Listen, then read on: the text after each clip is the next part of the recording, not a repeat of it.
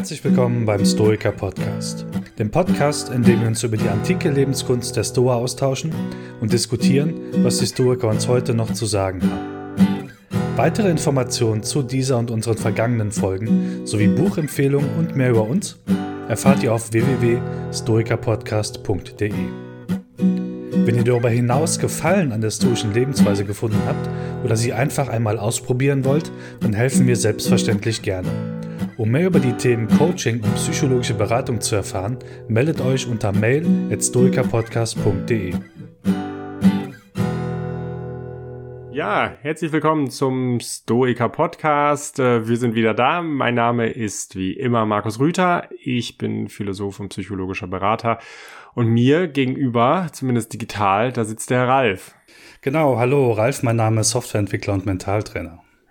Äh, bevor wir anfangen, viele werden das wahrscheinlich kennen, die uns ähm, ähm, immer hören, diejenigen, die jetzt eingeschaltet haben. Bevor wir inhaltlich gleich losgeben, gibt's immer noch so, so, eine Runde mit kleinen Hausmitteilungen, Ralf. Ne? Ich glaube, äh, eine Sache sollten wir erwähnen, das sind nämlich die E-Mails. Ähm, mhm. Da bekommen wir ab und zu welche. Ne? Genau, wir bekommen schöne, gute E-Mails, also auch inhaltlich tolle E-Mails häufig mit Lob, klar, und sehr häufig, was, was uns noch mehr freut, auch mit ähm, interessanten Themenvorschlägen oder Fragen oder ja, da ähm, kommen wir natürlich nicht immer zu, die zeitnah zu beantworten, sei es beantworten per E-Mail selbst oder eben auch die Themen oder die Fragen zu beantworten, aber ich denke, da werden wir noch eine Folge planen, oder? Ja, das finde ich eine gute Idee. Äh, gut, dass du das jetzt gerade nochmal ansprichst. Also die E-Mails sind nicht verloren und auch die Inhalte. Also ja. erstmal ist es so, dass wir versuchen, auf alles äh, zu antworten. Das kann je nach Arbeitsauslastung ein bisschen äh, kürzer, äh, in, äh, kürzer sein in der Zeit, manchmal auch ein bisschen länger dauern, aber wir versuchen wirklich auf alles zu antworten. Und darüber hinaus versuchen wir dann auch, wie du gerade schon gesagt hast, vielleicht äh, dazu nochmal eine Folge zu machen, mhm. so dass das Ganze dann auch ähm, in der Öffentlichkeit diskutiert werden kann. Genau. So, das wäre zumindest erstmal das von den Hausmitteilungen. Da können wir ja, glaube ich, äh, direkt starten mit dem Thema, oder was denkst du? Ich finde, das können wir machen. ja, da haben wir uns nämlich einiges vorgenommen, Ralf. Ja. Du äh, hast heute ja dankenswerterweise so ein bisschen die Vorbereitung für die Folge ähm, mhm. übernommen. Ähm, das bedeutet nicht, dass ich da ganz teilnahmslos neben sitze. Das, äh, das ist ja nie so bei uns. Aber es ist so, dass du dir insbesondere mal genauer die historische Konzeption ähm, von Gott angeschaut hast, also den stoischen Gott, ne? Genau, der, der stoische Gott, die stoische Theologie soll man heute, wollen wir heute mal besprechen oder beziehungsweise eigentlich nur, nur darlegen im Prinzip. Also, sag mal, das, das Anliegen ist mir hier nur zu zeigen, okay, so haben sich die Historiker das gedacht. Und ähm, damit einfach ah, irgendwann, also ich sag mal andersherum, ne? Als als Anfängerin ist es total, total spannend, total einfach, die, die, den ethischen Teil zu nutzen. So, lassen wir die Physik auf Seite, lassen wir die Logik auf Seite. Ethik ist, ist top. Darauf ist ja das Entree für viele. Und ähm, gerade ja auch bei den, bei den römischen Stoikern liest man viel von Gott und Zeus und hast du nicht gesehen. Und ähm, ja, einige springen da gar nicht drauf an und andere überlesen das vielleicht. Und ähm, beim genaueren Hinschauen merkt man hoch, da ist vielleicht einiges, wird vielleicht synonym verwendet, aber was genau ist denn jetzt eigentlich dieser Gott, dieser, dieser Kosmos vielleicht bei den, bei den Stoikern? Und da haben auch vor allem die älteren Stoiker viel zu bieten für uns, worauf quasi die römischen Stoiker auch aufbauen am Ende, um dieses Verständnis zu bekommen, was, was meinen die da überhaupt? Und ich würde sagen, wenn man weiß, was die Stoiker damit meinen, weiß man vielleicht auch zu verbinden, warum manche Elemente in der Ethik so ihre Berechtigung haben, sozusagen. Mhm. Ja. ja, vielleicht eine kleine äh, Ergänzung noch, da bin ich mal mhm. gespannt, was du dazu meinst, zur, zur Einordnung. Also die Frage nach Gott ist vielleicht für die Historiker ja nicht nur in der Ethik interessant, sondern vor allen Dingen ja auch in der Physik. Und die Physik beschäftigt ja. sich ja dann, wenn man das auf die Tugendlehre runterbricht, mit der, ähm, mit der Selbstbeherrschung und des Mutes. Also gibt eine inhaltliche Begründung dafür, warum wir eigentlich selbstbeherrscht und mutig sein sollten. Äh, das heißt, wenn wir am Ende des Tages wissen, ähm, wie die Stoiker Gott verstehen und wie sich das eben einordnet in deren Weltverständnis, ja. dann haben wir auch ein besseres Verständnis davon, einmal was Selbstbeherrschung und Mut heißen, aber auch wie sich das begründet. Ne? Also ähm, es ist, äh, ich glaube, man kann unsere beiden Dinge zusammennehmen und sagen, es lohnt sich, äh, darüber nachzudenken. Ja, schon. Also wenn, ähm, wenn, wenn es ja heißt, bei den Stoikern leben im Einklang mit der Natur, muss man ja auch gucken, so, hey, was ist eigentlich diese Natur? Woraus besteht die? Wo, also diese riesengroßen Fragen am Ende. Äh, wo kommen wir her? Wo gehen wir hin? Wer oder was hat uns erschaffen? Und wie ist dies, das, das, wo wir hier reingeworfen wurden, sozusagen? Wie ist das eigentlich beschaffen? Und ähm, wenn ich halt so, so die Historiker be besser weiß, wie meine Natur gestaltet ist, umso eher kann ich gewisse Haltungen annehmen, die mir das Leben leichter machen oder mhm. mich stärken vielleicht auch in gewisser Weise. Dann kommen wir mhm. vielleicht gegen Ende dazu, was das für die Ethik bedeutet. Ähm, diese physikalischen Themen oder das Thema Gott, Kosmos. Mhm. Und jetzt habe ich hier als ersten äh, Punkt bei mir stehen Begegnungen mit dem stoischen Gott. Genau, also es gibt viele Begegnungen, gerade bei den römischen Stoikern, die auch so populär sind, wo Epiktet spricht gerne von von Gott. Manchmal wirkt es, als würde er mit erhobenem Zeigefinger sagen, so, hey, wenn du nicht Gott und hast nicht gesehen, dann wirst du ein ganz schlechtes Leben haben. Das klingt häufig religiös, christlich-religiös, ist aber äh, eher so nicht zu verstehen. Ähm, ich glaube, manchmal nutzt Epiktet auch Zeus als Synonym für das, was er überhaupt ausdrücken möchte an der Stelle. Und ähm, das, das ist ein, eine Form, der man begegnet, bei den Stoikern den Gott und dann denkst du, okay, ja, aber die Römer hatten doch hier Jupiter und, und die Griechen hatten ihren Zeus und äh, später dann gibt's ja das, das Aufblühen des, des Christentums auch im römischen Bereich. Ähm, sag mal, was, wie muss ich das alles da eigentlich verstehen? Also da ist sehr viel, sehr viel los mit diesem Begriff und den, und den Bedeutungen aus dieser Zeit. Und dann gucken wir aus unserer heutigen Zeit drauf und sagen so, okay, also das, was ich sag mal, gelernt habe, was, was Gott beinhaltet als Konzept, als Idee, ist doch was anderes, als was Historiker meinen. Ähm, das sind so diese, dieser Weg, würde ich sagen, wie, wie einem dieses Thema Gott bei den Historikern bei einem selbst begegnet. Äh, genau, und dann ist es, glaube ich, als Anfänger mh, hm, oder wenn man gerade startet mit der, mit der Store, einfach das zu überlesen oder sein Konzept ähm, zu übernehmen. Oder auch viele nehmen ja auch manchmal den Stoizismus und sagen, okay, was mir daran gerade gefällt, ist eben dieses Nicht-Religiöse. Alles legitim. Aber vielleicht bei tieferer Beschäftigung kommt irgendwann die Frage so, hey, wie hängt das eigentlich alles zusammen? Was meinen die damit? Und dann, und dann ist man ein, ein Fortgeschrittener. Es wäre jetzt meine eigene Definition, aber es ist schon ein härteres Thema. Dieses, also du musst schon weiter verstehen wollen, glaube ich, oder ich sag mal andersrum, wenn deine einzige Motivation ist, die stoische Ethik zu, anzuwenden, wirst du das Thema wahrscheinlich nicht, ähm, nicht angehen, sondern wenn, wenn du von anderen Seite Interesse hast, wieder zu gucken, was, ja, woraus begründet sich die Ethik, beziehungsweise was verstanden die Historiker unter Gott. So. Deswegen würde ich sagen, es ist eher ein fortgeschritteneres Thema. Es wird auch komplexer, also, aber dazu kommen wir gleich, glaube ich. Und ich glaube, das, das Wichtigste vorab wäre einfach mal alles das zu lehren im Kopf für den Moment hier, äh, was man bisher unter der Vorstellung von Gott hat. Mhm. ja, und wenn wir das jetzt, äh, das machen wir jetzt einfach mal, genau. Ralf, ja, äh, und fragen uns, was die Stoiker dann eigentlich behaupten. äh, was ist der Gott äh, für, was ist der Gott der Stoiker? Genau, wir müssen, ähm, da richte ich mir jetzt hier so ein bisschen nach ähm, Cicero in über die Natur der Götter, da hat, hat er was geschrieben, er hat die Frage, ähm, aufge also er hat die, die große Frage, was, was ist dieser Gott aufgeteilt in, in vier untere Fragen so, oder andersrum, sie behaupten, es gibt einen Gott oder es gibt Götter. Ähm, sie behaupten auch, Gott ist die Natur oder ein Lebewesen. Und er hat die Welt fürsorglich eingerichtet und er greift nicht ins Geschehen ein das sind im Prinzip ist die Kurzzusammenfassung dessen, was ähm, die Historiker über den Gott behaupten. Aber man kann auch jeder Einzelne natürlich noch weiter vertiefen und abgrenzen. mhm. ähm, Ja. Und das wollen wir jetzt wahrscheinlich machen, ne? So habe ich das mal hier ausgelegt, den Plan, genau. also dann fangen wir doch mal, fangen wir doch gleich mal mit dem ersten an. Es genau. gibt einen Gott, Schrägstrich, äh, Götter. Wie, wie meinen die Historiker das? Wie haben die, wie haben die das verstanden? Genau, sie gehen also im Prinzip davon aus, dass es ähm, irgendwas gab, irgendeine Kraft, sagen wir mal so, die ähm, die man durch Vernunft auch erkennen kann, also die einem nicht von irgendwie offenbart wird oder durch ja offenbart wird und ähm, dafür haben sie auch verschiedene Beweise oder ja antike Beweise, um, um sagen zu können, okay, es, es gibt einen Gott.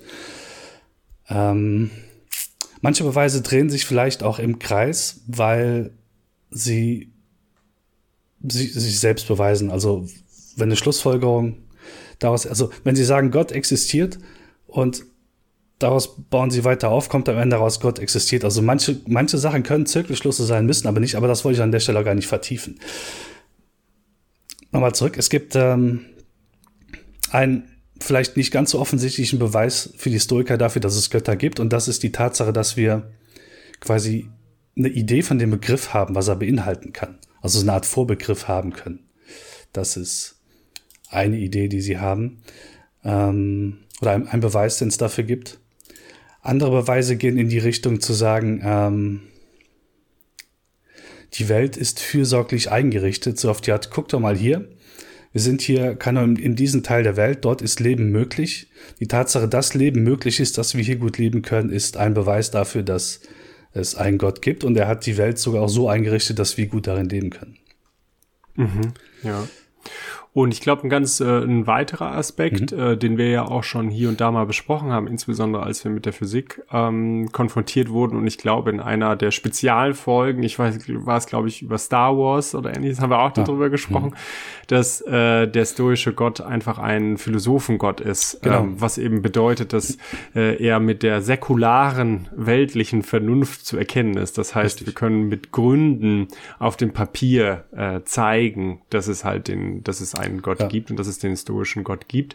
Und das steht dann in Abgrenzung meinetwegen zu einer Offenbarung oder mhm. zu einem Damaskus-Erlebnis. Also ein, Stoiker in der Regel äh, geht er nicht durch die Straße und dann kommt irgendwie etwas auf ihn nieder und dann sagt, ah, Heureka, jetzt weiß ich, äh, es gibt äh, meinen Gott, ja, ähm, an den ich immer irgendwie geglaubt habe oder so. Und jetzt, jetzt, jetzt glaube ich wirklich an ihn. Jetzt habe ich ihn mhm. irgendwie erkannt. Ne? Ähm, oder der, der Stoiker hat eben auch keine ähm, heilige Schrift oder ähnliches ähm, die ja, die es dann auszulegen gilt äh, und die tatsächlich dann von diesem höheren Wesen in irgendeiner Weise mitgestaltet wurde, so dass ja. sie Wahrheiten enthält, die in sonst weltlichen Schriften nicht drin sind, sondern es ist einfach eine eine ähm, Philosophie ähm, der oder es ist eine äh, ein Gottesverständnis der Philosophen, dass man eben, äh, wenn man ganz äh, heftig darüber nachdenkt äh, und das gut macht, zu dem Ergebnis kommt, dass äh, dieser Gott wohl der richtige sein muss. Ne? Genau, ja. Es ist, es ist halt eine, eine riesengroße Frage, die auch schon ähm, viele Menschen ähm, und Philosophen auch und ent, ent, entzweit hat und, und, und so. Aber ja, sie kommen auf, auf, auf eine äh, entsprechende Antwort. Und mhm. dafür reicht die Vernunft, ja. Ja, Okay, und jetzt haben wir jetzt einen stoischen Gott ähm, und ähm, jetzt gehen wir mal vielleicht davon aus, dass die Stoiker erfolgreich waren, äh, mit philosophischen Mitteln gezeigt zu haben, dass die These von der Existenz Gottes wahr ist. Mhm. Dann möchte man ja inhaltlich auch wissen, was dieser Gott dann eigentlich ist und dann gibt's ja irgendwie diesen, ja, falls sloganhaften Spruch, dass äh, Gott Natur ist. Ja, sie setzen ähm, Gott mit Natur gleich. Ähm, das hat, es treibt noch mehrere, hm, mehrere Elemente durch die stoische Physik. Im Prinzip ist es ja, ja so gewesen, oder dass sie ähm, diesen Logos mit Gott gleichsetzen und die, dieser Logos, die, diese Vernunft im Prinzip die Materie formt. Und die, die, dieses ganze Gebilde, was im Prinzip am Ende aufkommt, ist dann Kosmos oder oder Natur. So dass es halt so einen pantheistischen Hauch hat, an der Stelle zu sagen, dieser Gott ist Natur, ist Kosmos, ist quasi überall. Und ähm, es gibt da noch verschiedene Abgrenzungen, äh, Ab, Ab, Abstufungen in Sachen, wie viel, wie viel Logos auch so eine Materie nachher noch haben kann oder wie viel Pneuma an der Stelle Materie haben kann. Das ist diese Skala Natura. Ich glaube, haben wir das schon mal angesprochen, aber das wird an der Stelle ja, ich würde sagen, es wird, würde zu weit gehen. Aber allein, allein durch die Tatsache, dass quasi dieser, dieser Gott, dieses aktive Prinzip, diese Schöpferkraft, wenn du so willst, haben die das gesehen, ist quasi, wir sind mittendrin. Mhm, okay. Das, das bedeutet, äh, dass die Stoiker, wenn ich das richtig verstehe, das würdest du vielleicht auch, äh, auch unterschreiben, nicht davon ausgehen, dass es so etwas wie einen personalen Gott oder ähnliches genau. gibt. Also ähm, manchmal kommt ja in der antiken Philosophie diese Gestalt des Demiurgen oder so vor. Ja. Also eines Weltenerbauers, äh, der dann die Welt geschaffen hat. Und dieser Weltenbauer wird selber oder stellt man sich eben selber vor als äh, eine Person zum Beispiel. Äh, das ist nicht die Idee der Stoiker, ne? Nee, genau. Es gibt keinen, keinen menschenähnlichen Gott, keiner, der so aus Knete irgendwas gemacht hat und hingesetzt hat und sagt, das ist gut so. Ähm, es ist auch keiner, der irgendwo sitzt und wartet, dass Gebete erhört werden und dann durch irgendwelche Omen oder Zeichen oder sowas ähm, die Rückantwort gibt. Also es ist einfach, er hat wie soll ich sagen, die, die Welt geschaffen, ist, ist auch damit drin und hat es so geschaffen, dass es für die Teilnehmer oder für, für die, für seine Schöpfung gut ist. Mhm. Und mhm. das ist, so ist es dann. Ja. ja, aber trotzdem ist ja dieser Gott dann einfach irgendwie keine Person oder kein Mensch oder so, ne? Das heißt, wenn, äh, so wie du eben gesagt hast, Gott ist die Natur ja. und dann hängt eben viel davon ab, was man unter Natur versteht. Äh, und ich glaube, in der Folge zur Physik sind wir ja schon genauer darauf eingegangen, dass die Stoiker zumindest zwei verschiedene Prinzipien hatten, äh, von denen es genau. wahrscheinlich ist, dass sie sich selber als Körper, also als ausgedehnte mhm. Dinge vorstellten, die einen Platz im Raum und Zeit haben, ja, also nicht irgendwie als immaterielle Substanzen oder sowas äh, und die ineinander verwoben sind. Und diese zwei Prinzipien sind einmal ein Prinzip, was die Hyle äh, nannten, mhm. unter anderem, ähm, auf das eingewirkt wird und das aktive, einwirkende ähm, Element, ähm, das du hast ja gerade als Pneuma, Hauch, wenn man das ja. vielleicht so übersetzen möchte. Und ähm, diese Dinge sind miteinander vermischt. Mhm. Und das ist tatsächlich dann Natur. Und jetzt gibt's ja verschiedene Dinge in der Natur. Steine und Stühle, äh, Laptops und Ralfs und Markus und so weiter. Und diese verschiedenen Dinge kommen zustande durch unterschiedliche Misch Mischungsverhältnisse dieser beiden Elemente.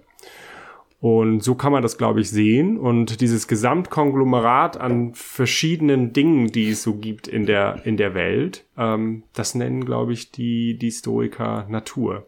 Ja. Und jetzt müssen wir, glaube ich, noch eine Sache erklären. Ähm, es gibt ja auch Hinweise darauf, dass sie dieses Gesamtding Natur, ja, ähm, irgendwie als Lebewesen begriffen haben. Ne? Ja, sie, sie schreiben, das ist ähm, bei, bei Diogenes Laertios schreiben, wird auch geschrieben, Gott sei ein unsterbliches, vernünftiges Lebewesen.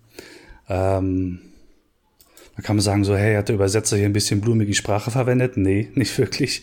Ähm, sondern man, man könnte fast behaupten oder man, man könnte beweisen oder sagen, dass das, ähm, dass der Kosmos Anzeichen von Bewusstsein hat, also sowas, was unter anderem Lebewesen auszeichnet. Ähm, unter anderem vielleicht durch drei Punkte. Und zwar zu erkennen, so, hey, also Bewusstsein und Rationalität hängen vielleicht in gewisser Weise zusammen. Und eine gewisse Rationalität hat der Kosmos ja dadurch, dass es irgendwie Naturgesetze gibt und dass, dass dadurch ähm, die Aktivitäten im Kosmos eben auch vorhersagbar sind. Also da äh, kratzen wir wieder auch den, den, den, den Determinismus so ein bisschen an. Hm. Es gibt auch das, ähm, den Aspekt, dass ähm, der Kosmos halt seiner Umwelt gewahr ist und mit ihr, mit ihr interagiert. Aber da er selbst seine eigene Umwelt ist sozusagen, interagiert er in sich selbst.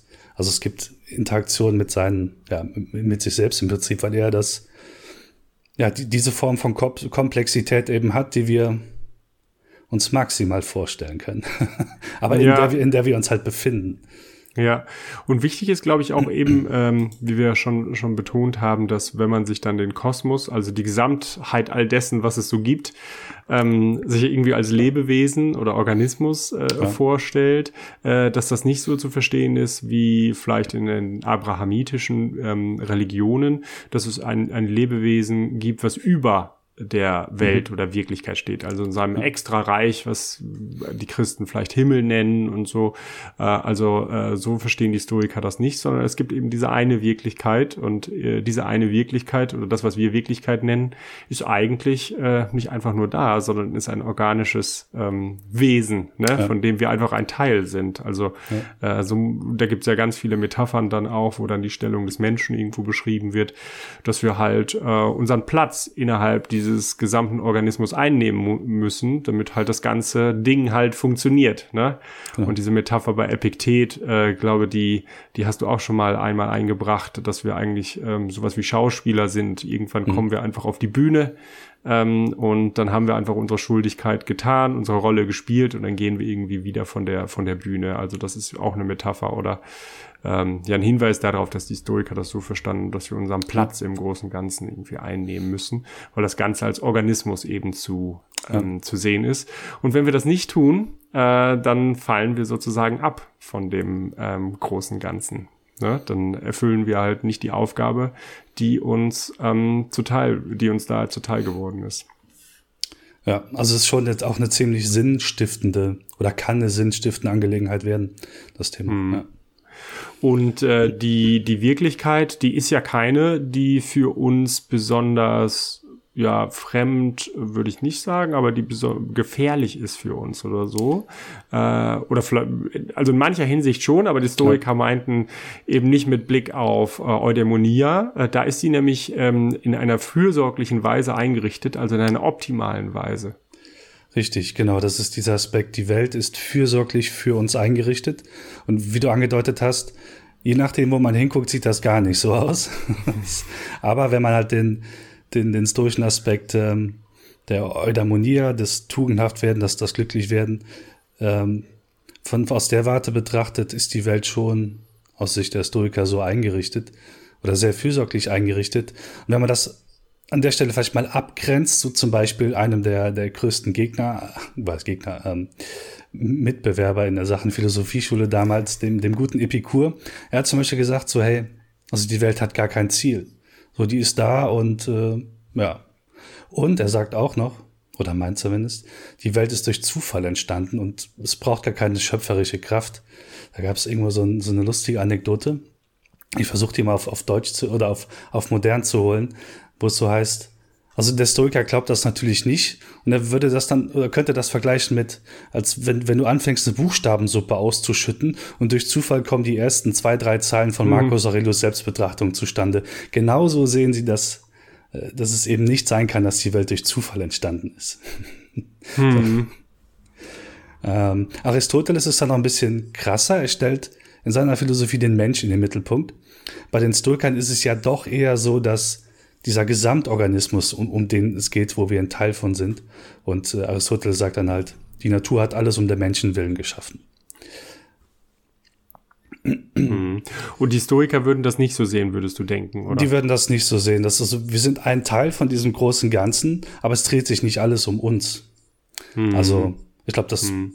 das, das wird sich wieder mit dem decken, so wenn du rausguckst, auf dem Mond kannst du nicht überleben, auf dem Nord- oder Südpol nicht, sonst wo im Weltraum ist nicht, äh, ist nicht schön für uns zu überleben, auf anderen Flecken der Erde auch nicht. Mhm. Aber in, in dem Bereich, in dem wir überleben können und die, die Herausforderungen, die uns gestellt werden, das ist auch was, was Marcus Aurelius häufig sagt, ähm, an denen können wir eben, eben wachsen. Und das sind eben diese Wachstumsmöglichkeiten, die uns zu dieser Eudaimonia führen können. Mhm. Und sich selber vielleicht gar nicht so, so, so wichtig nehmen. Ja. Das ist so eine Idee, ne? Also äh, dann einfach seine Rolle im großen Ganzen zu erfüllen. Ja, genau. Hm. Wie so eine, das nutzt der Markus ja auch, Markus Aurelius auch gerne und der Markus Rüther vielleicht auch, die, die, die Biene im, im Bienenvolk zu sein, so seinen, seinen Beitrag zu leisten, ja. Im Großen hm. wie im Kleinen. Also das ah. kannst du hm. wieder rein und rauszoomen. Ja.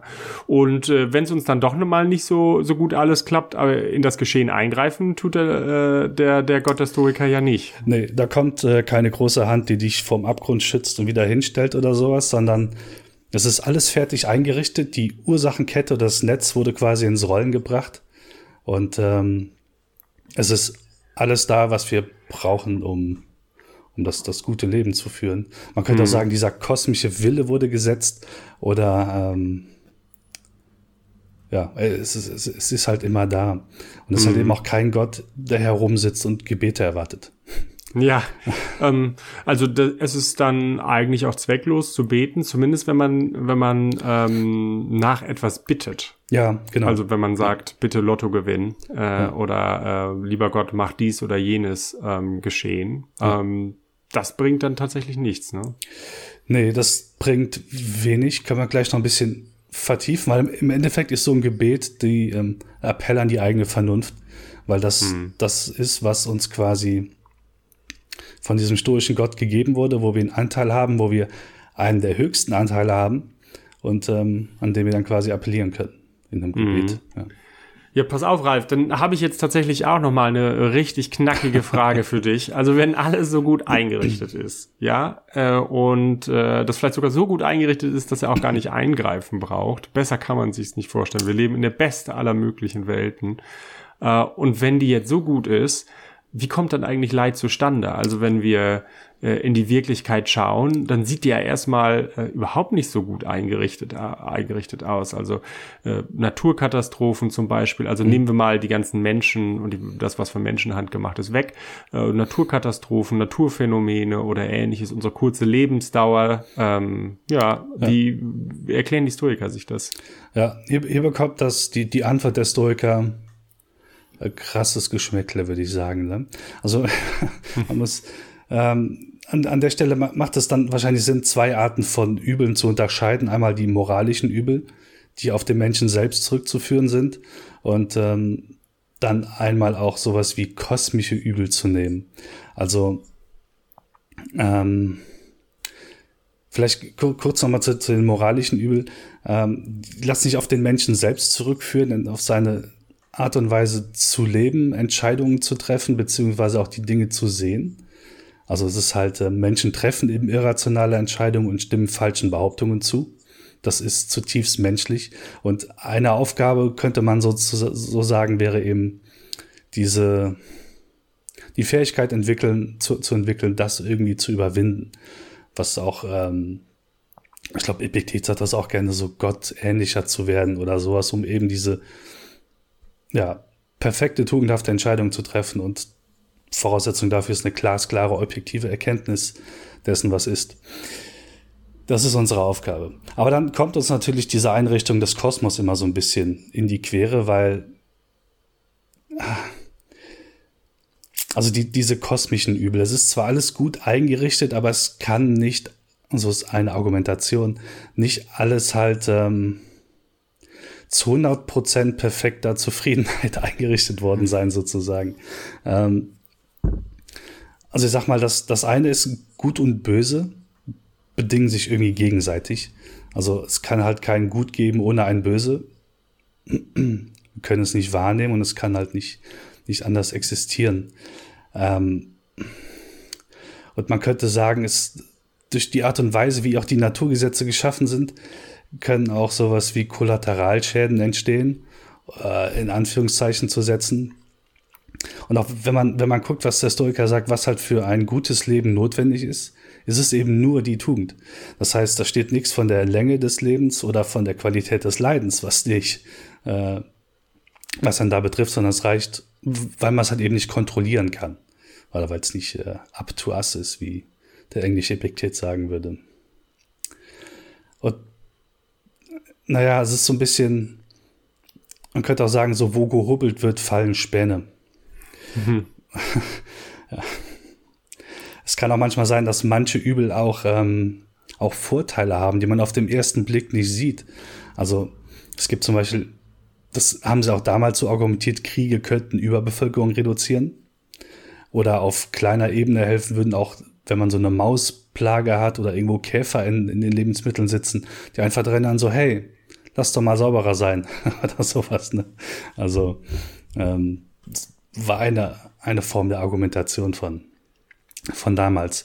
Aber ja, das, ähm, der Kosmos ist für sich gut, gut bestmöglich eingerichtet, aber es gibt halt immer wieder in diesem Gesamtzusammenspiel, was da passiert, ähm, was wir heute nennen Schicksalsereignisse eben, die, die uns im Endeffekt im Ende das Leben kosten oder auf dem Weg dahin Leid. Hm, okay. Und diese sehr harsche Interpretation, würdest du die zurückweisen, dass doch Stoiker von einer ja perfekt eingerichteten Welt ausgehen und äh, ja das Übel, ähm, da ist ja die Frage, wie entkommt das dann in die Welt? Und dann sagt man recht harsch, da gibt's kein Übel. Das ist halt einfach ja. eine falsche Interpretation der Menschen. Also wenn ihr jetzt seht, ja, mein geliebter Mensch stirbt oder mir passiert einfach was Schlimmes, ähm, dann ist das einfach eine, eine falsche Wahrnehmung der Situation. Das ist ein kognitiver Fehler, den, den man da macht.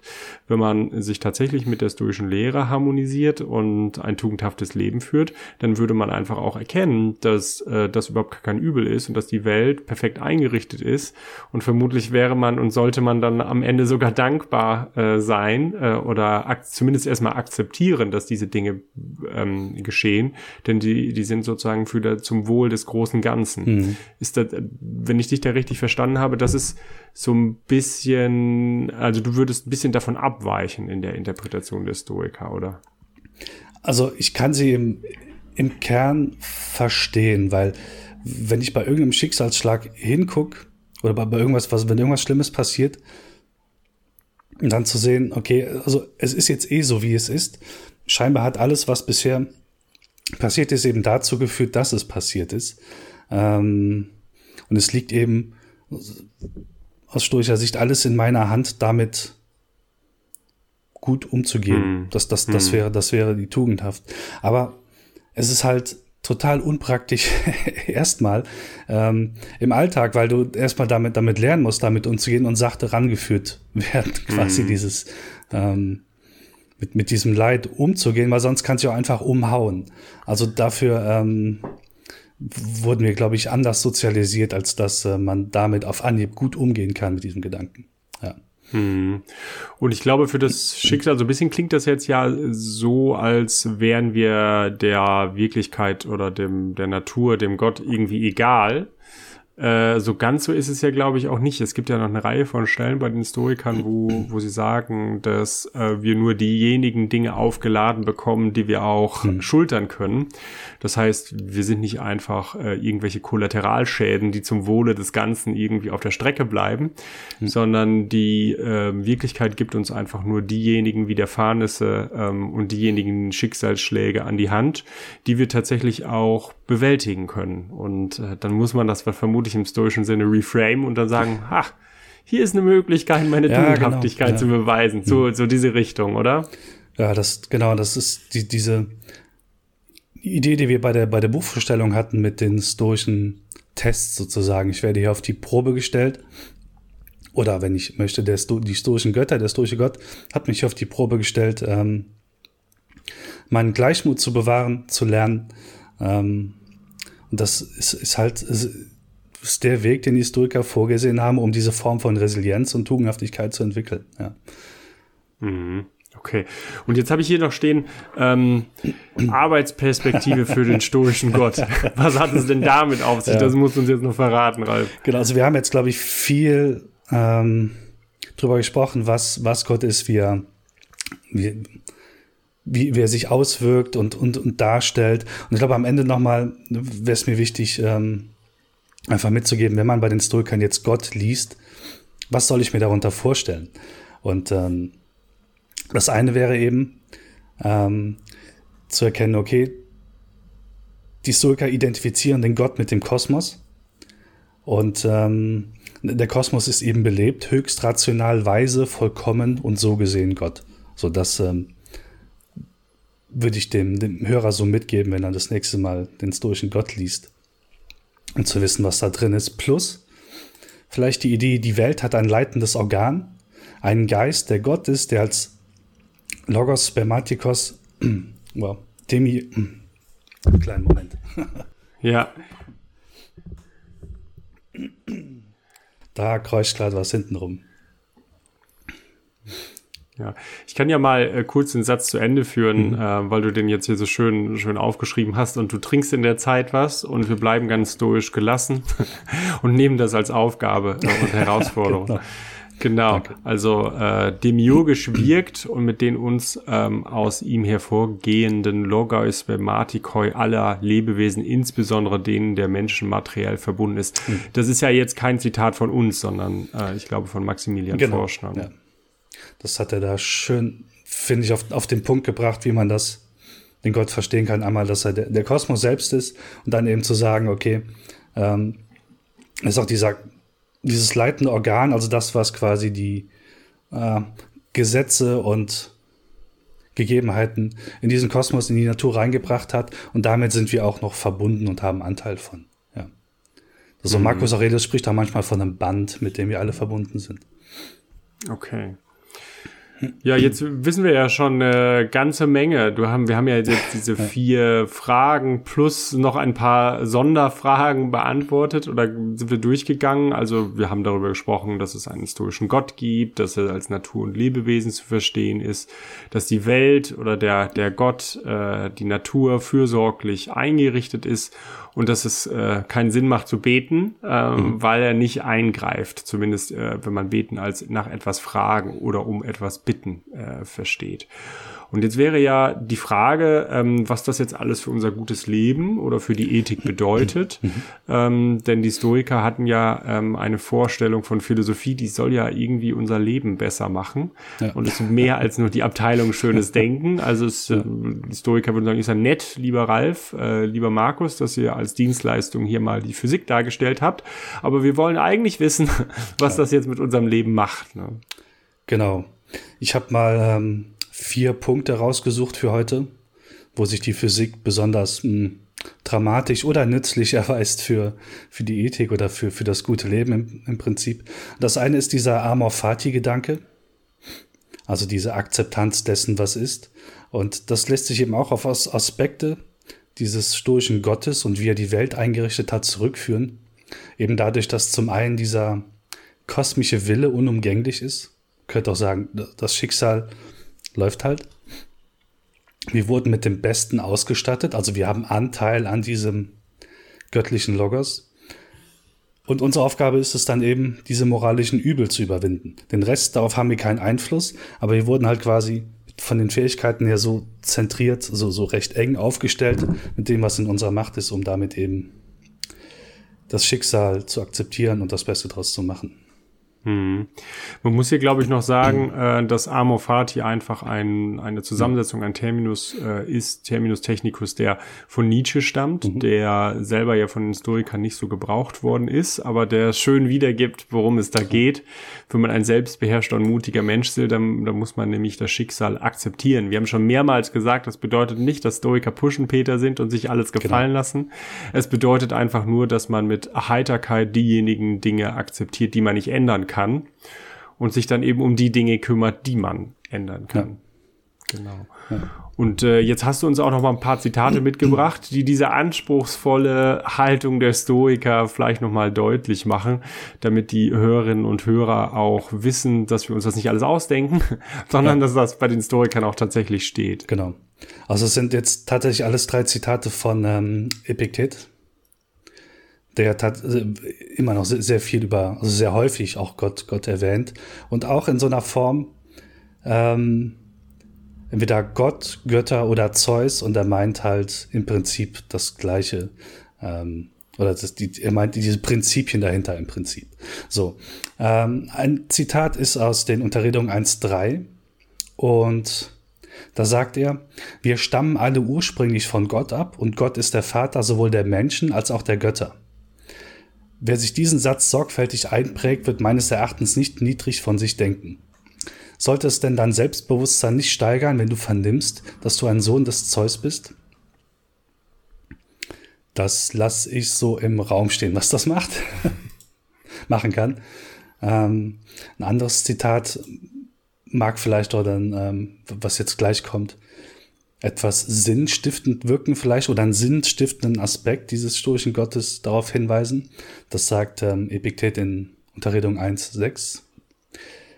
Für uns hingegen, den er über dieses hinaus die Fähigkeit zum Verstehen gegeben hat, genügt das nicht mehr, sondern wenn wir nicht nach Maß und Ordnung, wenn wir nicht der Natur und Einrichtung einer jeden Sache gemäß handeln, so erfüllen wir nicht mehr den Endzweck, wozu wir geschaffen sind. Hingegen hat Gott den Menschen zu dem Zweck in die Welt gesetzt, dass er Gottes und seiner Werke Zuschauer und nicht bloß Zuschauer, sondern auch Ausleger ist. Das wäre eine Antwort auf den, den Sinn, auf den, auf den hohen Sinn des, des Lebens gegeben, vielleicht von Epiktet. Und das nächste Zitat ist auch wieder aus den Unterredungen. Und da geht es ein bisschen um die Identifikation als Kosmopolit oder man könnte auch sagen, diese kosmische Verbindung, die es da gibt. Das ist ein klein bisschen länger. Wer also die Regierung der Welt begriffen hat und einsieht, dass die größte, höchste und umfassendste Gemeinschaft diejenige ist, welche aus den Menschen und Gott besteht, denn von Gott ist der Samen nicht nur auf meinen Vater und Großvater, sondern auf alles, was auf Erden geboren wird oder ins Leben tritt, vorwiegend aber auf die vernünftigen Wesen herabgekommen. Und dass nur diese, diese einer Gemeinschaft mit Gott fähig ist, weil sie durch die Vernunft innig mit ihm verbunden sind, warum sollte, wer dies einsieht, sich nicht einen Weltbürger, warum nicht einen Sohn Gottes nennen? Warum sollte er sich vor irgendwas in der Welt fürchten? Ja, das waren äh, drei, drei große, starke Zitate, wie ich finde, von, von Epiktet, wo, wo besondere Eigenschaften oder Haltungen mhm. zum, zu, zur Welt, zum eigenen Leben eben durch die Idee des, des stoischen Götter getragen werden. Mhm. Also ein bisschen die, die Idee, zumindest in dem ersten Teil kam das ja auch vor, Stolz der, der Herkunft, mhm. das war das erste Zitat, dass wir einfach Teil einer wohlgeordneten, sehr gut eingerichteten Wirklichkeit oder am besten eingerichtete Wirklichkeit sind und darauf auch eben stolz sein können auf unsere Herkunft und das gibt einem auch so ein bisschen ähm, Sinn und ja. vielleicht auch irgendwie Kraft und so. Und das letzte Zitat es war ja eher etwas, wo, wo man ähm, das Gefühl haben kann, okay, also ich bin verbunden mit, mit allem. Ne? Ähm, genau. Ich bin sozusagen nicht metaphysisch heimatlos, sondern äh, Teil ja. äh, eines großen Ganzen, äh, in dem ich mich jetzt einfach zurechtfinden muss und dem, wo ich meinen Platz einnehmen muss.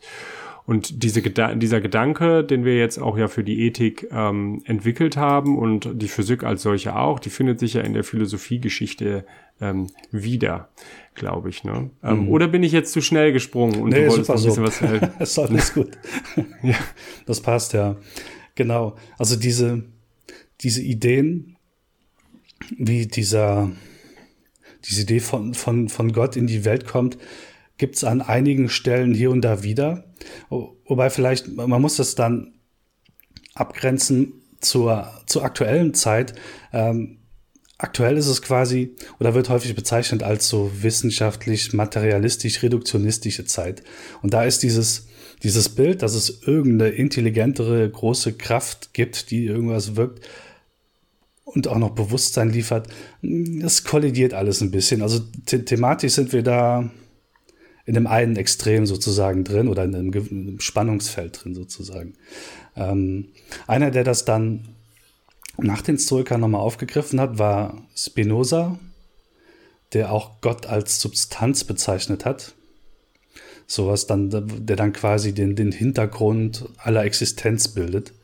Das ist sehr ähnlich zu dem, was die Stoiker gesagt haben, mm. wenn man das so will.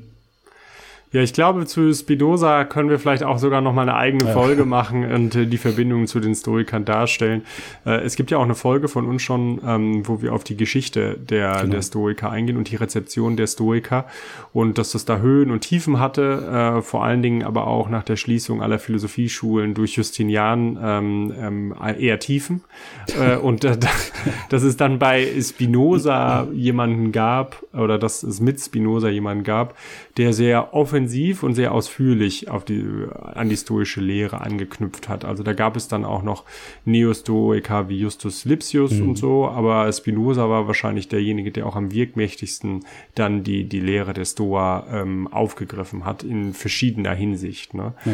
Und ähm, darüber hinaus, glaube ich, auch in der Philosophiegeschichte ganz, ganz hilfreich ist auch die Querverbindung zum deutschen Idealismus. Mhm. Auch da finden wir ähm, ja ähm, Ideen der Stoiker, insbesondere auch in der Naturphilosophie, wie die Natur organisiert ist, dass sie einem Zweck folgt, dass es äh, hier auch um, um Eingliederung geht und so weiter.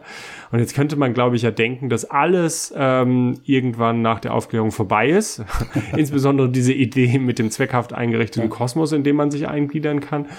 Aber das ist nicht so, weil es gibt da ja noch, noch einen Philosophen. Der ist sogar sehr, also das, was er geschrieben hat, sehr aktuell, das ist Thomas Nagel, auf Deutsch Thomas Nagel, falls jemand den googeln will. Ähm, und er hat das, das Buch rausgebracht oder die Schrift rausgebracht, Geist und Kosmos. Und jetzt kurz festhalten, Untertitel, warum die materialistische neodarwinistische Konzeption der Natur so gut wie sicher falsch ist. Also er stemmt sich quasi gegen das ähm, aktuelle Weltbild so ein bisschen sozusagen. Ähm, oder baut, baut in, in, unserer aktuellen, in unserer Zeit halt wieder diesen Gegenpol auf zu dem, was, was vielleicht Usus ist in gewisser Weise draußen. Und ich glaube, er, fragt so, so Fragen so, hey, Sagt mal, wie erklärt ihr eigentlich Bewusstsein in einer rein materialistischen Welt? Auch evolutionstheoretisch. Welchen Zweck hätte das haben können, nicht haben können? Ähm, das Buch liegt noch da, ich habe es noch nicht gelesen. Das ist schwere Kost. Und er hat auch, glaube ich, nicht nur Lob bekommen für das Buch aus den ja. Philosophenreihen. Ja, das kann ich bestätigen. äh, das ist tatsächlich so. Ich meine, die These, die er da vertritt, ähm, dass ähm, wir besser davon ausgehen sollten oder dass wir gute Gründe haben, dass die Darwinsche Evolutionstheorie zwar nicht falsch, aber nicht hinreichend ist, mhm. um die Entstehung und Entwicklung der Arten zu äh, erklären, ist ja doch eine sehr steile These. Ja. Ähm, aber dafür nimmt er ähm, auch ähm, Gewährsmänner und Argumente seines gesamten philosophischen Öffres ähm, ähm, da als Hintergrund. Und dieses Buch ist mehr so ein Kulminationspunkt dieser verschiedenen Argumente. Das macht es nicht einfacher zu lesen, weil man, glaube ich, im Vorhinein viel wissen muss, wie Nagel denkt in verschiedenen ähm, Weisen. Aber eine eine Idee, die Nägel hat, ist, dass er sich nicht vorstellen kann, dass bestimmte Fähigkeiten, zum Beispiel Wissenschaft zu treiben oder Kunst zu treiben ähm, oder in einer altruistischen Weise jemandem gegenüber zu handeln, dass das erklärbar ist vor dem Hintergrund der Evolutionstheorie.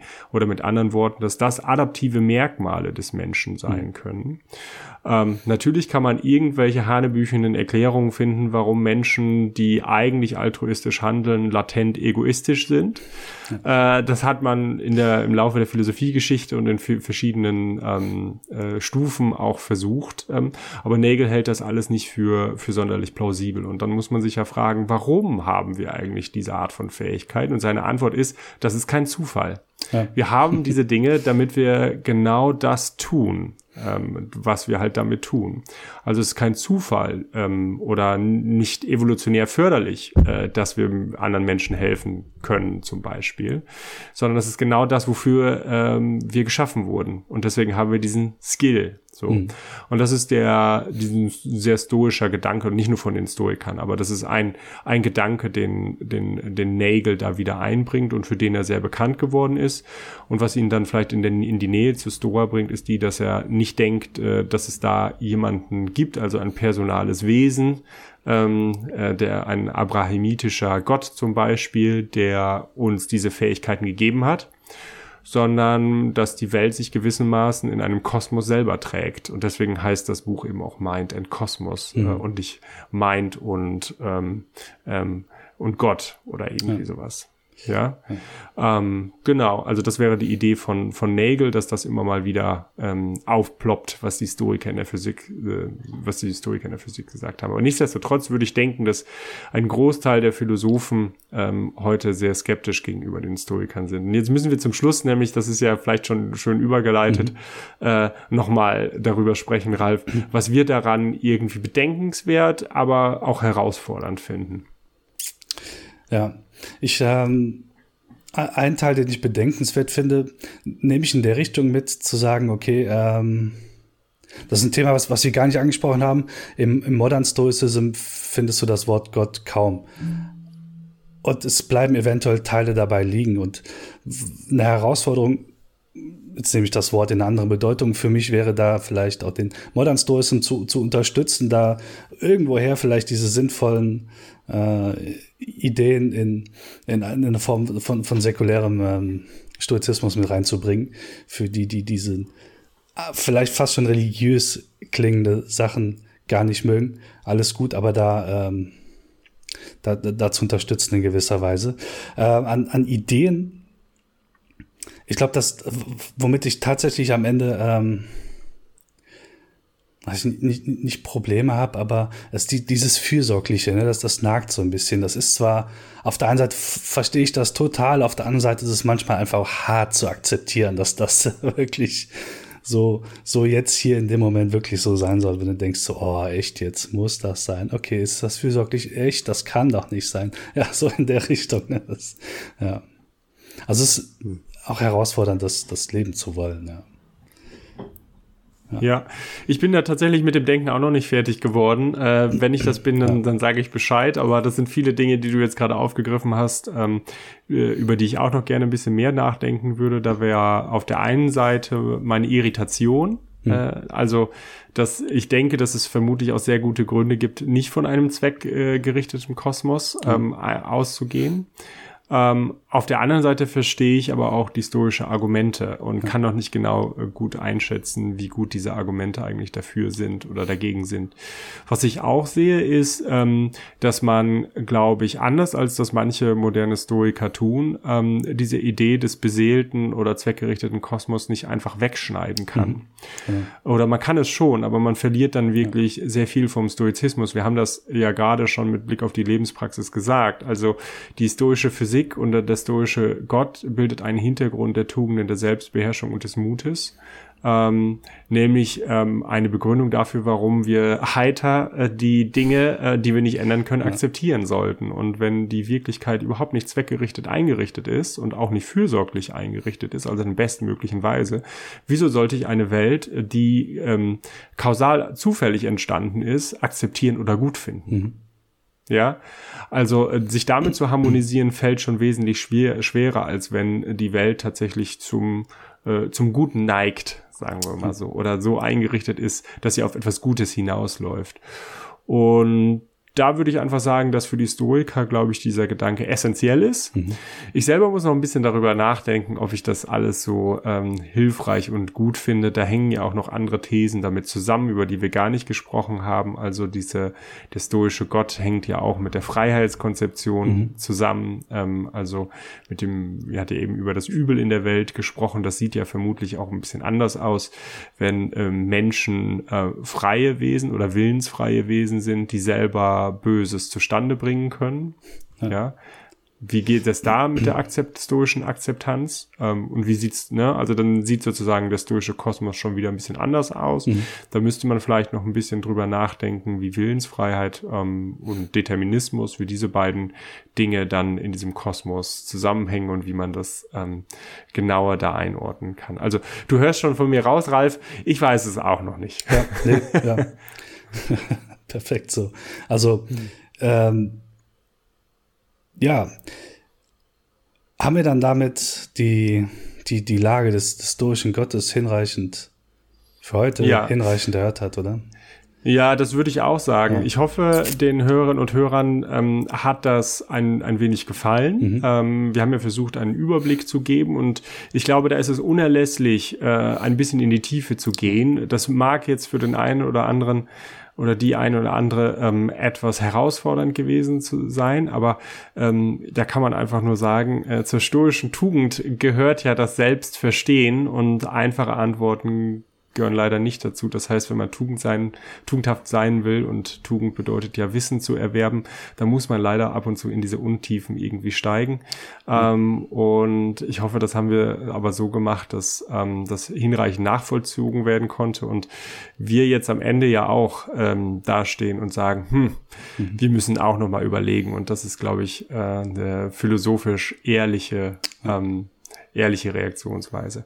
Also dann würde ich sagen, Ralf, dann haben wir die Lage der Stoiker hinreichend äh, erläutert und wir freuen uns natürlich auf alle Rückmeldungen ähm, und E-Mails zu dieser Folge. Also genau. vielen Dank fürs Zuhören und bis zum nächsten Mal. Macht's gut. Macht's gut. Ciao.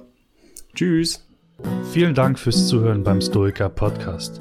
Abonniert auch gerne unseren Newsletter, um über aktuelle Termine und neue Folgen auf dem Laufenden zu bleiben.